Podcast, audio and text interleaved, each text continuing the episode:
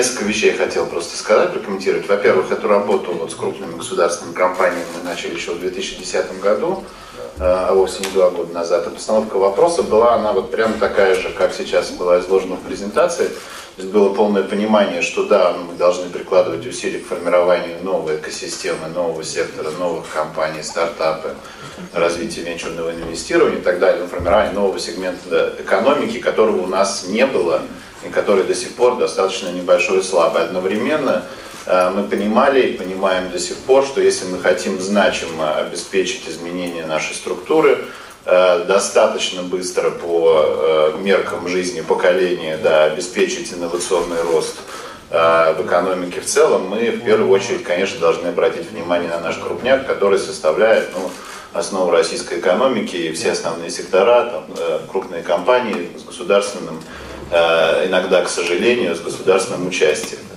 Ну, вот, поэтому постановка задачи была такая же, и мы вот с тех пор 6 лет совместно с компаниями в этой парадигме работали, мне кажется, мы немножко зашли в тупик.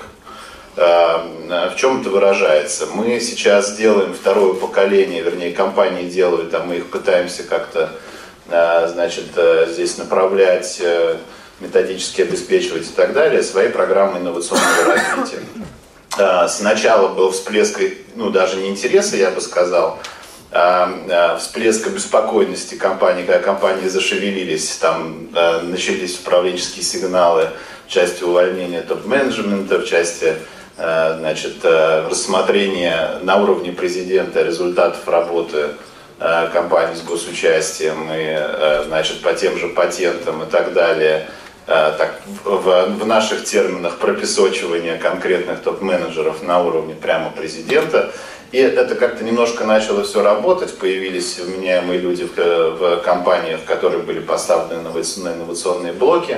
Через 2-3 итерации доработок программ появились нормальные вменяемые программы инновационного развития.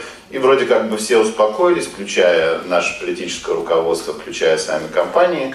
И все это начало так плавно-плавно сходить в некую рутинную э, значит, работу. А инновационные блоки в крупных компаниях, ну, по сути, не прижились. Они вот как сбоку были представлены, э, так они в общую структуру компании, я так сказал, не проросли. Э, сейчас мы начали вторую итерацию, э, значит, исходя из представления, что нужно поднимать уровень в компании, уровень ответственности за инновационное развитие, переносить его с Э, значит, CIO, там в данном случае это там Chief Innovation Officer на уровень самого э, главного Chief Executive, да, вот мы это вроде как бы сделали, но у меня все равно э, путем установки доли в КПЭ, которая должна быть связана с инновационным развитием, у меня все равно э, есть большое сомнение, что даже с учетом выросшего качества программ инновационного развития, с учетом того, что мы сейчас Э, совместно с Минпромторгом, другими министерствами и с компаниями делаем, что у нас вся ситуация изменится э, радикально. Мне кажется, здесь вот нужно обсудить э, пару вещей. И вещь номер один, вот там была интересная схема, которую мы тут с Василием немножко улыбнулись, потому что вы там РВК и Роснано так к Минпромторгу пристегнули, как крупные компании отраслевые, которые там вовсе не отраслевые. Но тем не менее, э, мне кажется, нам нужно э, усилить как-то не парадоксально роль государства. Что я имею в виду? Государство у нас выполняет свои полномочия собственника, как собственника там, долей, я не знаю, имущества, но не выполняет свои задачи как акционера. Потому что крупные компании во всем мире, перед ними задачи среднесрочные и долгосрочные ставят акционеры, которые заинтересованы долгосрочном э, росте их прибыли, значит, э, отдачи на вложенный капитал. У нас это выглядит сейчас следующим образом. Э, у нас задача государства фактически назначить топ-менеджера и дальше послушать, что он принесет в виде некой программы действий, согласиться либо не согласиться. И здесь начинает работать ровно все то, о чем сейчас в докладе говорилось, это и короткий горизонт планирования, когда назначает топ-менеджера, он понимает, что ну, ответственное министерство, сейчас есть министр, завтра нет, другой министр придет, он, возможно, поменяет руководство компании, за которую министерство там отвечает, Значит, э, топ-менеджмент другой подбирается тоже примерно по такому принципу. И всегда есть горизонт год-два, чтобы показать, что менеджер на что-то способен, чтобы его сразу не уволили. Э, если он покажет чуть лучше, чем э, от него ожидали, что он может быть там продержится там 3-4 года, да, в основном. И опять же, это не дает возможности устанавливать стратегические цели для компании.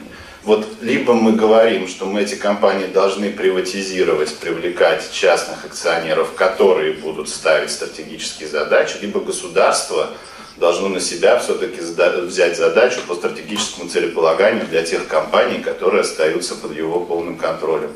Э, не только то, что сейчас делается там, определение того, как должны разрабатываться долгосрочные программы, требования к установке КПЭ, требования к системе мотивации, потому что они общеметодологические, а нет по каждой компании установка стратегических целей на горизонте 5-7 лет отраслевых. Если государство не знает, какие оно цели хочет перед компанией ставить, значит нужно эту компанию приватизировать, значит государство, э, у него нет в этом смысле понимания, зачем ему владеть этой компанией. Вот такая постановка вопроса, возможно, сможет нас немножко из этого замкнутого круга, на мой взгляд, вывести. Потому что вот из этой, с горизонта среднесрочного и краткосрочного у нас выбраться не получается. На мой взгляд, это на сегодняшний момент ну, ключевая проблема в том, что мы делаем. Технически мы все делаем, на мой взгляд, нормально.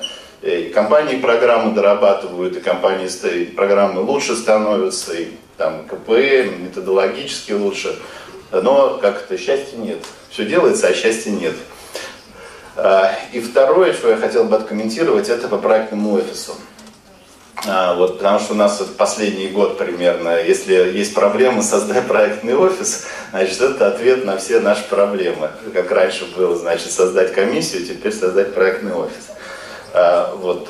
Но на самом деле, мне кажется, что если так вот, вот тему немножко докрутить и дообсуждать, Э, здравое зерно есть в каком смысле? Вот у нас проектный офис создан на федеральном уровне, он, э, так сказал, носит общий характер.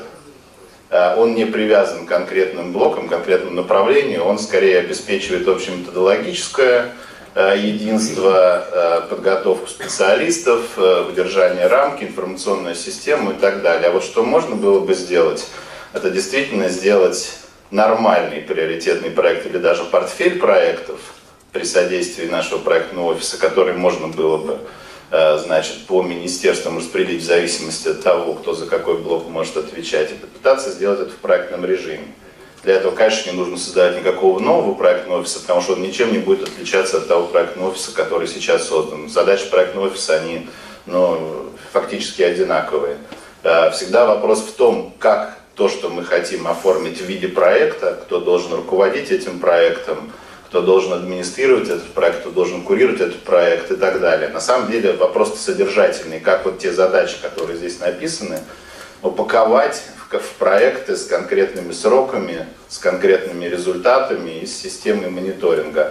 А проектный офис это как бы э, еще год назад, да, это было актуально, но поскольку он сейчас создан, то заморачиваться и, и, и говорить о каком-то новом проектном офисе, на мой взгляд, смысла нет. Это можно использовать в том числе для отдельных проектов, те проектные офисы, которые сейчас создаются в каждом министерстве. Мы к середине года уже во всех ведомствах будут проектные офисы. У нас уже есть, Минпромторг уже есть, давно уже есть проектные офисы. Вот. А вопрос действительно содержательный, э, как в проектной логике те задачи, которые э, расписаны, изложить, а это вот самое непростое. Спасибо.